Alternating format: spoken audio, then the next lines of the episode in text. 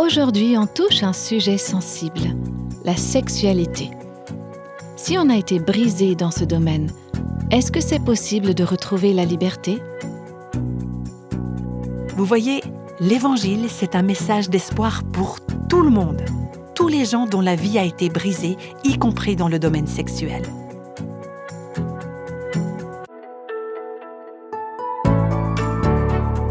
Bienvenue à l'écoute de Réveil nos cœurs.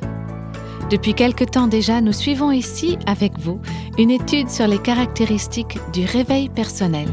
Cette série est intitulée Retrouver Dieu, la joie d'une foi renouvelée. C'est dans ce cadre qu'aujourd'hui nous allons parler du plan de Dieu pour l'intimité physique dans le mariage. Et alors que vous nous écoutez, si vous avez de jeunes enfants près de vous, je vous invite à évaluer ou décider dans quelle mesure ils sont prêts à entendre parler de ce sujet ou si ce serait mieux de les occuper ailleurs. Je n'ai pas besoin de vous faire un dessin, on vit dans une culture hyper sexualisée.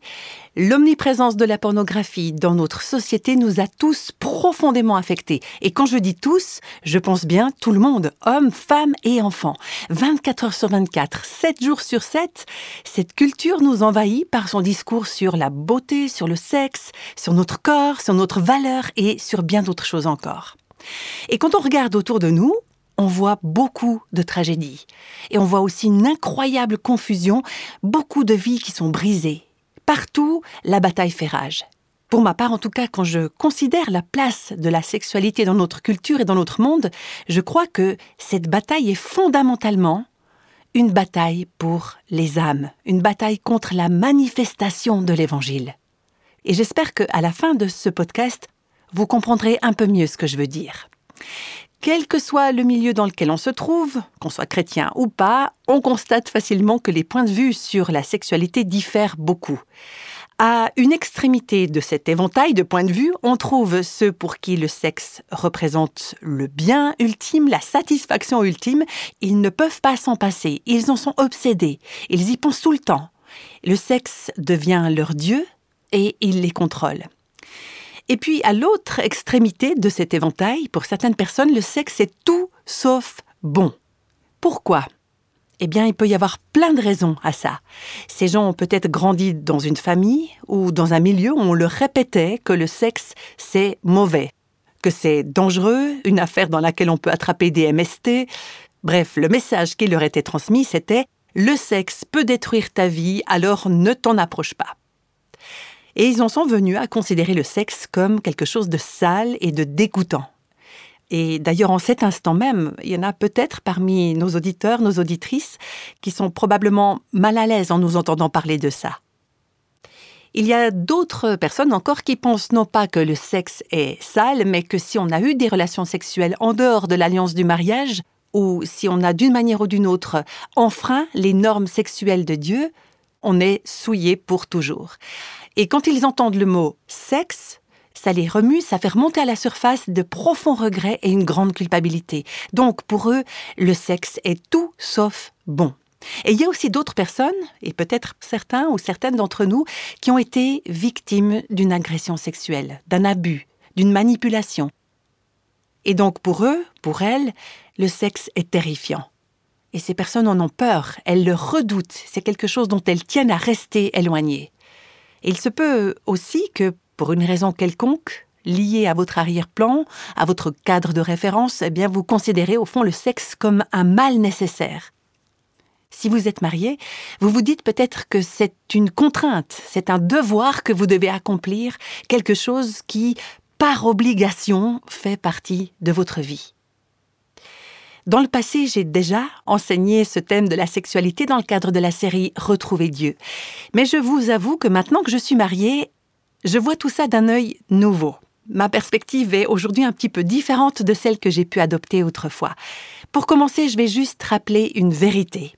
Dieu s'intéresse au sexe. Il s'y intéresse beaucoup. Et le diable aussi s'y intéresse beaucoup. Et j'ajouterai une autre vérité à laquelle vous n'avez peut-être jamais réfléchi, on devrait s'intéresser de près au sexe, vous et moi, parce que c'est quelque chose d'important. Et il me semble qu'il faut qu'on commence par énoncer quelques vérités fondamentales et réfuter aussi quelques idées fausses. Par exemple, le sexe représente beaucoup. C'est vrai. Mais le sexe ne représente pas tout. Ça, c'est vrai aussi. Donc ici, l'idée fausse, c'est que le sexe est tout. Ce n'est pas le cas. Il représente beaucoup, mais il ne représente pas tout.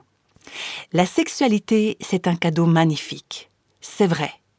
Mais la sexualité n'est pas plus grande que celui qui donne ce cadeau de la sexualité. Et ça aussi, c'est vrai. La relation sexuelle entre un homme et une femme est une métaphore importante, puissante. C'est l'illustration ou l'image de toute l'histoire de l'Évangile. Cette relation montre l'unité, la fidélité, la joie, le plaisir que les membres de la Trinité divine éprouvent dans leur relation, le Père, le Fils, le Saint-Esprit. Cette image nous montre l'amour sacrificiel de Dieu pour son peuple, cette alliance d'amour. Donc la relation sexuelle est importante. Elle est belle, elle est magnifique dans le cadre où Dieu l'a établie. Si vous le voulez bien, on va revenir un petit peu en arrière, remonter le temps jusqu'au troisième chapitre de la Genèse. On voit là comment Dieu a béni l'homme et la femme dans ce superbe environnement où il les avait créés.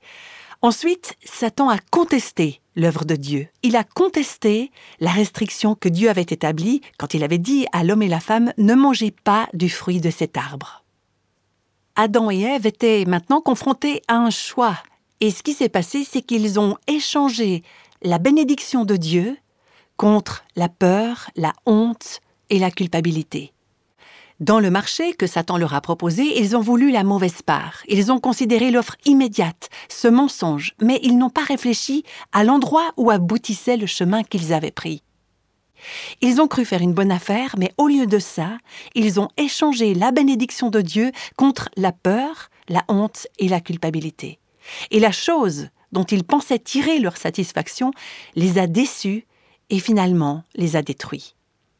Le péché dans le Jardin d'Éden, chez ce premier couple marié, a eu des conséquences dans tous les domaines de leur vie. Leur corps, leur âme, leur esprit ont tous été impactés, affectés par le péché. Leurs relations entre eux, avec leurs enfants, toutes les relations futures ont été entachées et affectées par ce premier péché, y compris les relations sexuelles. Et le schéma qu'on trouve de façon récurrente dans les Écritures, création, chute, rédemption, s'applique également au sexe. Dieu a créé la sexualité et le sexe a été impacté par la chute. Mais Dieu libère le sexe, il libère notre vie sexuelle. Actuellement, à notre époque où il y a tellement de choses qui sont en ruine, il y a beaucoup de gens qui ont une vie sexuelle en ruine et qui ont du sexe une vision et des expériences dysfonctionnelles et déformées. C'est ce qu'on peut lire dans le premier chapitre de l'épître aux Romains, par exemple. C'est pourquoi Dieu les a livrés à l'impureté selon les convoitises de leur cœur, en sorte qu'ils déshonorent eux-mêmes leur propre corps, eux qui ont changé la vérité de Dieu en mensonge et qui ont adoré et servi la créature et leur propre convoitise de créature au lieu du Créateur, qui est béni éternellement. Amen.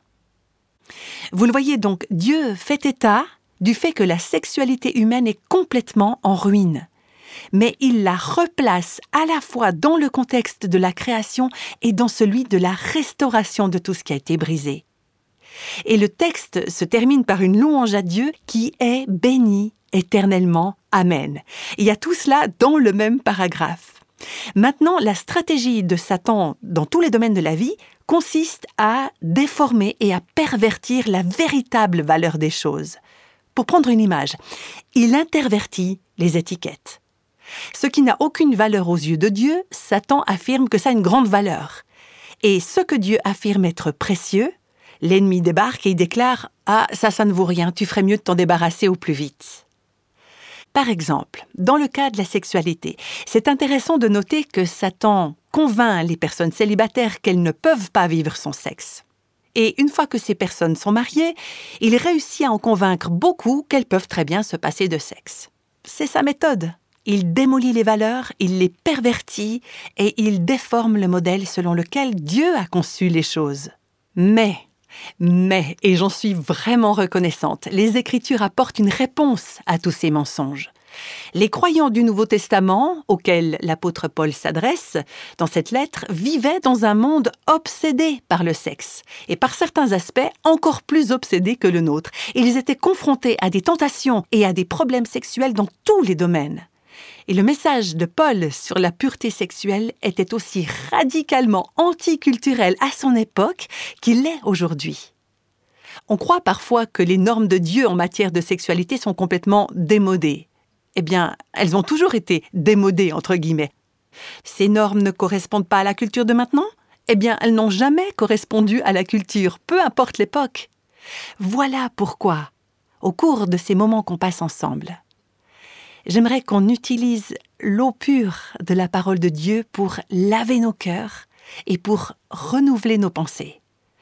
Parce que c'est la parole de Dieu qui nous donne la santé mentale, la perspective, les ancrages et les repères pour qu'on ne soit pas emporté à la dérive sur cet océan de valeurs morales en pleine mutation.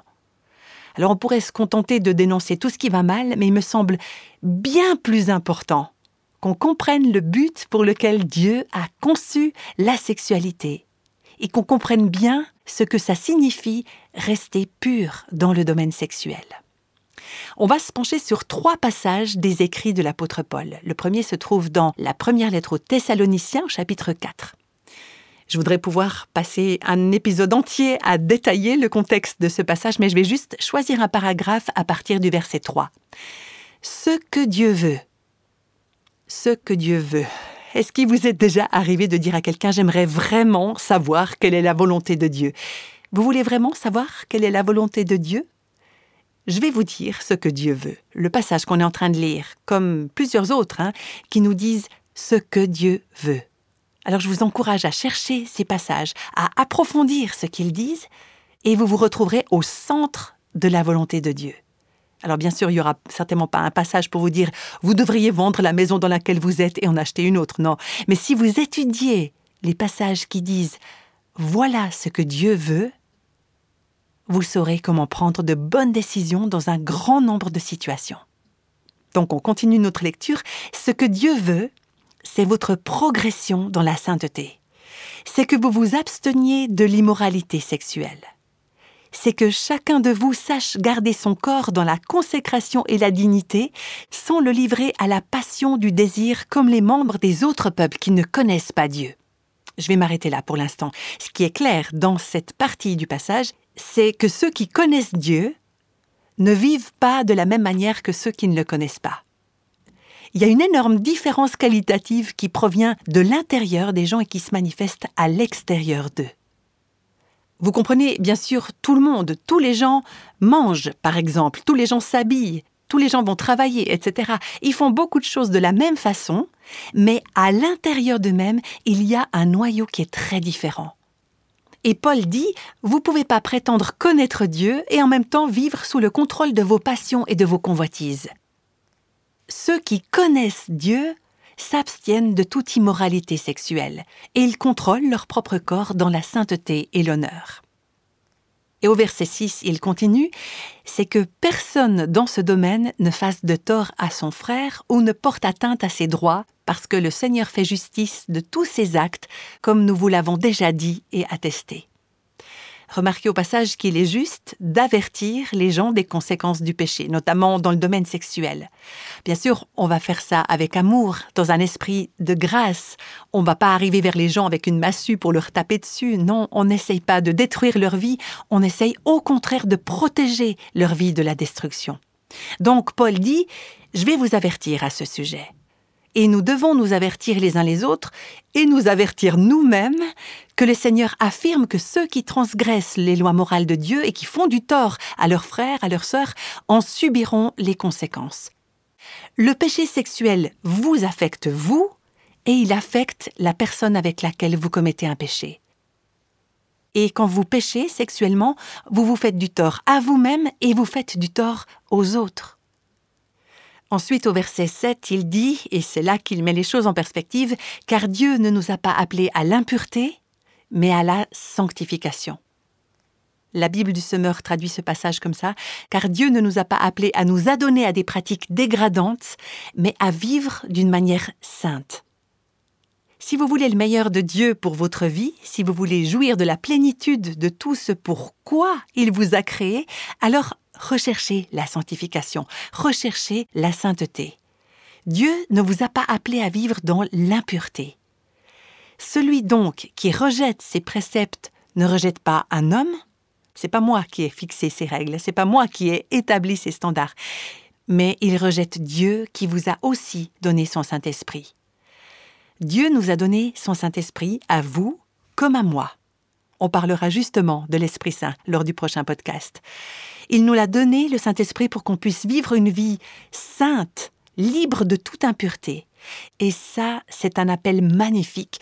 Quelle vocation Maintenant, l'alternative à la convoitise, on le verra dans ce passage et dans d'autres, c'est l'amour. Regardez le verset 9. Vous n'avez pas besoin qu'on vous écrive au sujet de l'amour fraternel, car vous avez vous-même appris de Dieu à vous aimer les uns les autres. Puisque vous vous aimez les uns les autres, vous n'allez pas pécher les uns contre les autres en perdant le contrôle de votre corps et en vous laissant entraîner à l'immoralité sexuelle. Au lieu de ça, vous allez vous aimer les uns les autres. Et ensuite Paul dit, et c'est aussi ce que vous faites envers tous les frères et sœurs dans la Macédoine entière, mais nous vous encourageons, frères et sœurs, à progresser encore. Faites-le de plus en plus. Recherchez la sanctification, recherchez la sainteté. Au lieu de vous convoiter, de vous désirer les uns les autres, aimez-vous les uns les autres. Dieu vous appelle à rechercher la sainteté, alors répondez à cet appel, et vous serez en bénédiction les uns pour les autres en manifestant l'amour de Christ. on retrouve le même passage dans l'Épître aux Éphésiens, au chapitre 5. Je vais juste relever quelques passages. Au verset 1, Soyez donc les imitateurs de Dieu, puisque vous êtes ses enfants bien-aimés. Dieu ne dit pas je vous déteste et je vous interdis le sexe, non. Dieu dit vous êtes mes enfants bien-aimés et je veux pour vous tout ce qui est bon et rien qui soit mauvais. Alors laissez-moi vous expliquer comment vous pouvez l'obtenir. Et je continue à lire au verset 2, et marchez dans l'amour. Traduit aussi par et vivez dans l'amour. Vivez dans l'amour, ne vivez pas dans la convoitise, marchez dans l'amour. Aimez Dieu et recevez l'amour de Dieu. Aimez les autres de l'amour de Dieu. Aimez-vous vous-même comme Dieu vous aime. Je continue, et vivez dans l'amour en suivant l'exemple de Christ, qui nous a aimés et qui s'est donné lui-même pour nous comme une offrande et un sacrifice dont l'odeur est agréable à Dieu. Écoutez, aimer, c'est se sacrifier. Aimer, c'est pas faire ce que vous voulez de votre corps en suivant vos instincts naturels, entre guillemets. Aimer, c'est faire ce qui plaît au Seigneur et ce qui honore votre propre corps et qui honore celui des autres. La suite au verset 3. Que l'immoralité sexuelle, l'impureté sous toutes ses formes ou la soif de posséder ne soit même pas mentionnée parmi vous comme il convient à des personnes saintes. Paul avait commencé en nous disant Vous êtes des enfants bien-aimés et maintenant il dit Vous êtes des saints. Est-ce que vous savez ce qu'est un saint ou une sainte? Alors un saint, ce n'est pas un de ces chrétiens exceptionnellement parfaits et morts depuis longtemps. Un saint ou une sainte, c'est vous. C'est chacune des personnes en qui le Saint-Esprit de Dieu est venu habiter. Si vous êtes enfant de Dieu, vous êtes saint. Et Paul dit, vous êtes saint. Maintenant, vivez comme une personne sainte. Vous n'êtes pas obligé de vivre comme les gens qui ne connaissent pas Dieu et qui ne peuvent exprimer que les pulsions de leur nature. Vous, vous avez reçu le Saint-Esprit qui vit en vous et qui veut vous donner la motivation, le désir et la capacité d'aimer Dieu et d'aimer les autres de la bonne manière, y compris avec votre corps. Dans la première épître aux Corinthiens, chapitre 6, on retrouve là le même schéma. Paul dit au verset 18 Fuyez l'immoralité sexuelle. Tout autre péché qu'un homme commet est extérieur à son corps. Mais celui qui se livre à l'immoralité sexuelle pêche contre son propre corps. Ne le savez-vous pas? Votre corps est le temple du Saint-Esprit qui est en vous et que vous avez reçu de Dieu. Vous ne vous appartenez pas à vous-même, car vous avez été racheté à un grand prix. Rendez donc gloire à Dieu dans votre corps et dans votre esprit qui appartiennent à Dieu. On n'est pas des créatures désincarnées, on n'est pas juste des âmes. On glorifie Dieu avec nos âmes, avec nos esprits, mais aussi avec tout ce qui est en nous. Bénissons le saint nom de Dieu et glorifions-le avec notre corps. Il y a quelques années, dans le cadre de notre ministère, j'ai reçu un email d'une femme qui travaillait au sein d'une autre organisation chrétienne et elle nous disait S'il vous plaît, priez pour moi. Je suis très près de tomber dans l'infidélité, bien que j'ai un mari merveilleux j'ai eu une conduite très inappropriée avec un homme marié. C'est quelqu'un qui travaillait dans la même organisation chrétienne qu'elle. Hein. Je ne comprends pas ce que j'attends de lui, je sais seulement que je veux m'engager dans une relation avec lui. Votre série sur la femme insensée m'a aidé à prendre du recul, mais c'est très fragile. J'ai l'impression de ne plus me contrôler. On voit que c'est exactement le contraire de ce que Paul nous dit dans sa première lettre aux Thessaloniciens. Et vous voyez, il y a quelque chose, quand j'ai lu cet email, qui m'a profondément bouleversée. J'avais l'impression que cette femme était dans une maison en feu et qu'elle avait besoin de quelqu'un qui l'aime suffisamment pour la sortir de là. Et j'ai donc tout de suite envoyé un message à l'une de nos collaboratrices, qui répond souvent aux nombreux emails qu'on reçoit au bureau, et je lui ai dit S'il te plaît, supplie-la, convainc-la de fuir cette situation. Satan est en train de lui faire exactement ce qu'il a fait à Ève. Il la trompe, il lui ment en la persuadant que ce fruit est ce qu'elle veut et ce dont elle a besoin. Et j'ai dit à cette collaboratrice, la vérité, c'est que ça va être sa perte. Elle croit que cette relation lui apportera la joie, mais en fait, ça va détruire sa vie, ça va détruire son avenir, sa famille, sa relation avec le Seigneur, tout aussi difficile que ça puisse être pour elle de faire face à ce mensonge, si elle crie à Dieu pour obtenir sa grâce, il va l'aider. Et quelques semaines plus tard, on a reçu un autre mail de cette même femme, encore plus désespérée. Elle disait Ce matin, je me sens paralysée. J'essaye de faire mon travail, là, dans cette organisation chrétienne, et je suis en train de lire les emails que cet homme m'a envoyés ce matin. Et je ne sais pas comment fuir cette situation. Parce que maintenant, on est amoureux l'un de l'autre. Elle avait l'impression d'être amoureuse, mais en vérité ce n'était pas de l'amour, mais c'était du désir. Et ce dont elle avait besoin, c'était du véritable amour pour la libérer du désir adultère. Finalement, j'ai pu lui parler directement au téléphone. Elle sanglotait, elle ne pouvait pas s'arrêter de pleurer. Il s'est avéré qu'elle avait tout un passé d'addiction sexuelle. Il y avait eu des temps meilleurs, des temps de restauration, et puis des rechutes aussi. Elle sanglotait, elle disait Je sais que je suis en train de tout détruire. Je suis tellement désespérée. Je veux sortir de là avant que tout explose et que tout le monde découvre qui je suis vraiment. Ça faisait des années qu'elle essayait de se libérer de ses péchés et de ses addictions sexuelles. Son mari avait des responsabilités dans leur église et il ignorait tout de la relation qu'elle entretenait sur son lieu de travail. Dans le passé, elle avait elle-même eu l'occasion de conseiller d'autres femmes qui se trouvaient dans des situations similaires. Bref, pour faire court, Dieu a conduit cette femme dans un époustouflant processus de confession, de repentance et de reconstruction. Et il l'a libérée de son esclavage et il a restauré son mariage. Ça fait maintenant une quinzaine d'années à peu près que ça s'est passé et on correspond toujours de temps en temps. Dieu a fait un travail incroyable dans sa vie. Maintenant, il utilise cette femme pour aider d'autres personnes qui sont captives de l'immoralité sexuelle. Vous voyez, l'Évangile, c'est un message d'espoir pour tout le monde, tous les gens dont la vie a été brisée, y compris dans le domaine sexuel. Peut-être que vous avez péché en matière de sexualité alors je vous annonce aujourd'hui une bonne nouvelle. L'Évangile peut vous libérer de votre culpabilité et il peut, écoutez bien, restaurer votre vertu. Oui, c'est quelque chose que l'Évangile peut faire, mais l'ennemi ne veut pas que vous le sachiez.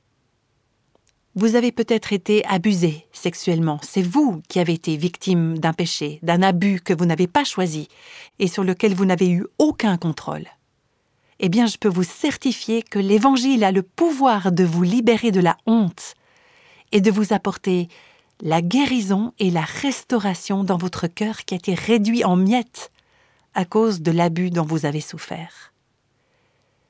C'est l'Évangile, c'est la bonne nouvelle dont vous avez besoin. Que vous soyez marié ou célibataire, il se peut que vous ayez du mal à vous abstenir de toute relation sexuelle en dehors du mariage.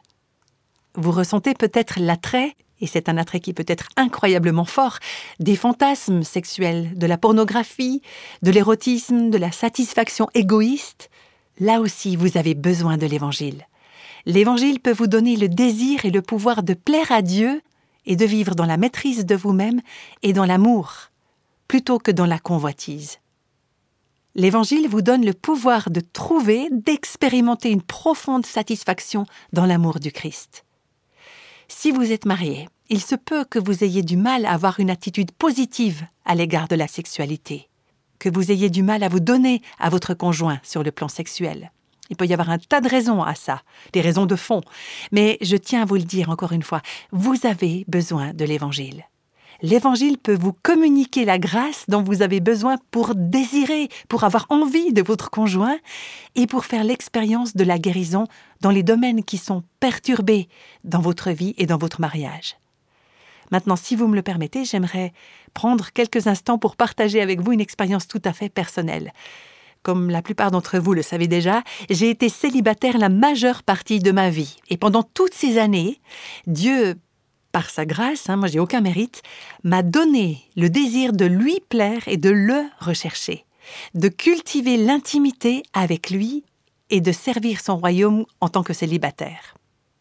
Dans la Bible, dans le Cantique des Cantiques au chapitre 8, le verset 4 dit Ne réveillez pas, ne réveillez pas l'amour avant qu'elle le veuille.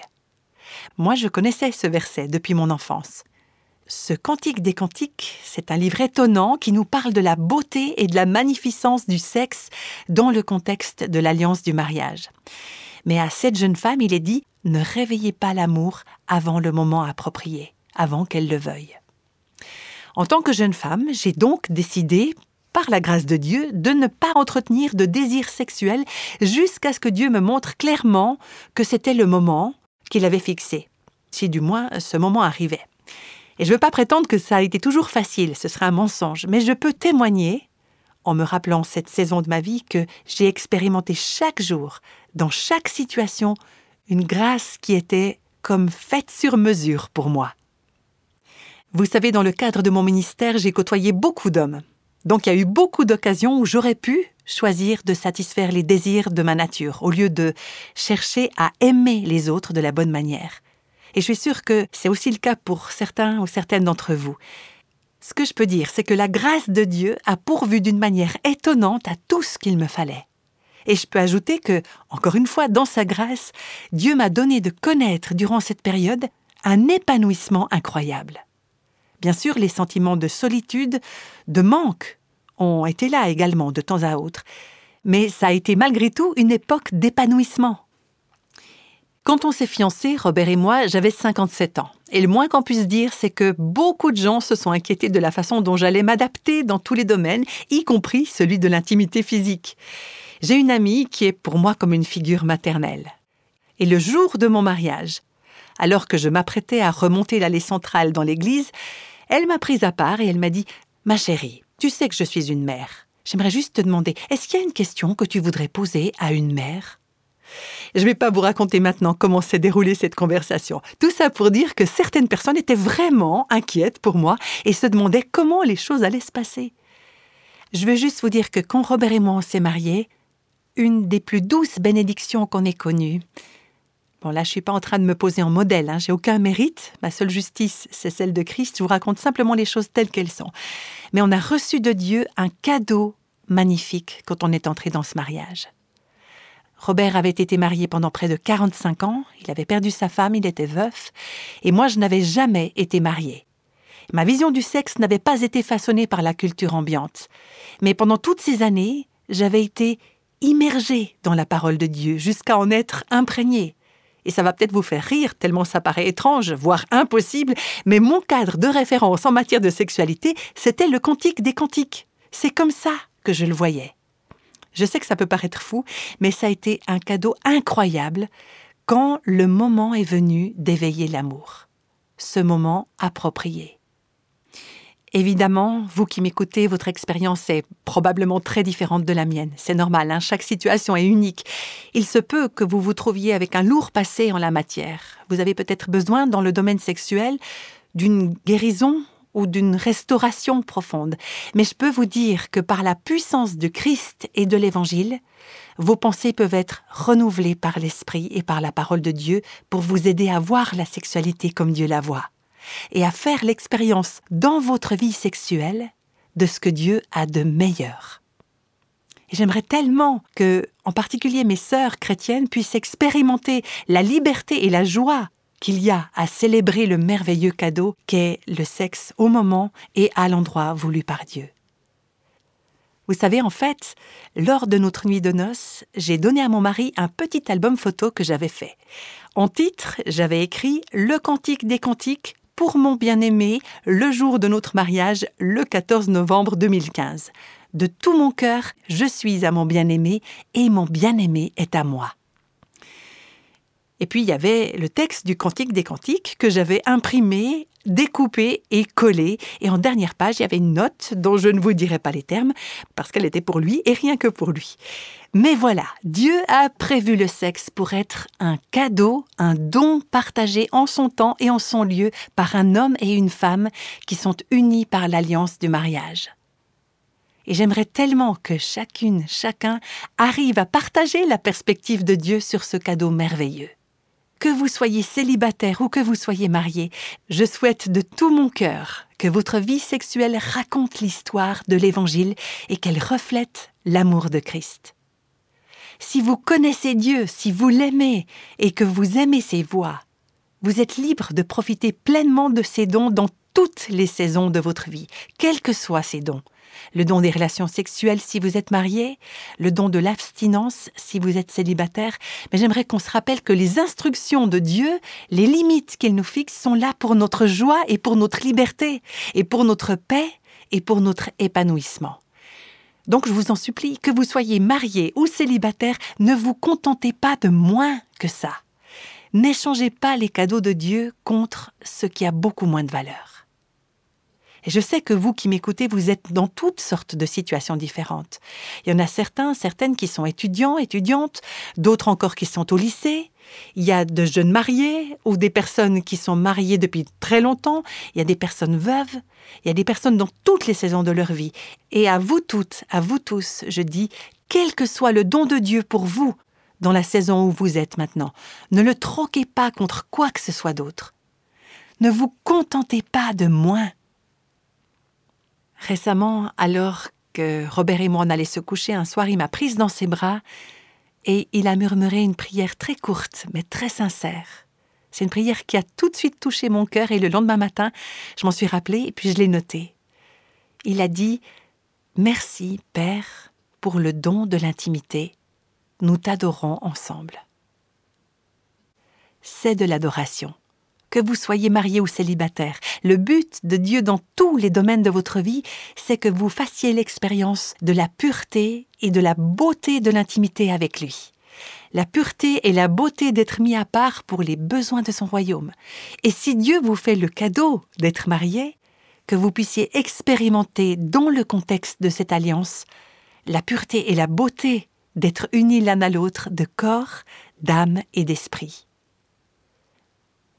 Seigneur, nous sommes conscients que le sujet de notre vie sexuelle, c'est un peu comme une terre sainte, et c'est aussi un mystère. Il y a tant de choses qu'on ne comprend pas. Mais je sais que notre vie sexuelle raconte une histoire. Ma prière, c'est que notre sexualité soit éclairée par l'Évangile, et qu'elle reflète l'Évangile. Et alors les gens verront combien tes projets, tes dessins sont bons et merveilleux. Seigneur, donne-nous de voir que tu nous as donné ce que tu as de meilleur, et garde-nous de l'échanger contre quoi que ce soit d'autre de moindre valeur. Père, je te prie en particulier pour mes sœurs, celles qui sont mariées et celles qui sont seules, qu'elles soient veuves, qu'elles soient divorcées, séparées, qu'elles n'aient jamais été mariées ou quelle que soit leur situation. Je t'en prie, Seigneur, par ta grâce, donne-nous dans chaque saison de notre vie la joie de la pureté sexuelle. que ça signifie l'abstinence ou la pratique d'une belle et d'une bonne sexualité au moment où toi tu l'as prévu. Je te prie dans le nom de Jésus. Amen.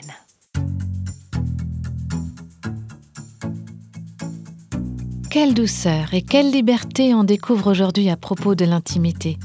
Et j'aime tellement que nous puissions tous en faire l'expérience.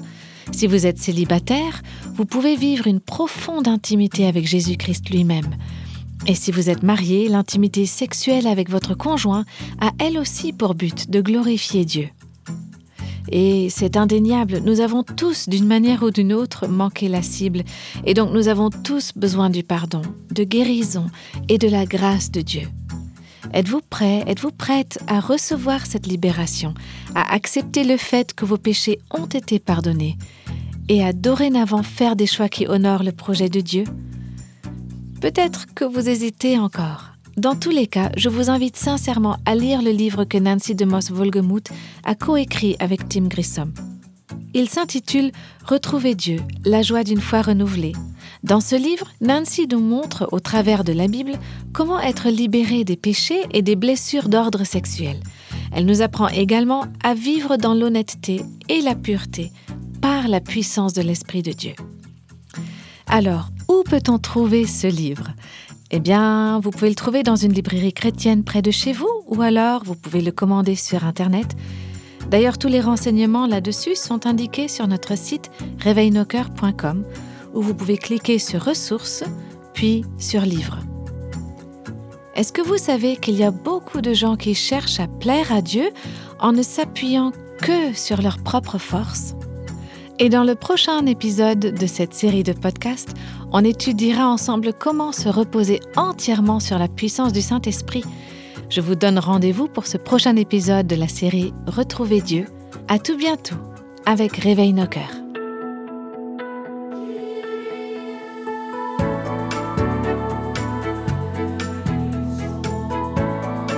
Tous les extraits de la Bible sont tirés de la version second 21. Réveille nos cœurs est le ministère francophone de Revive Our Hearts, initiative de Life Action Ministries avec Nancy DeMoss Volgemuth. Avec les voix de Christine Raymond et Jeannette Kosman.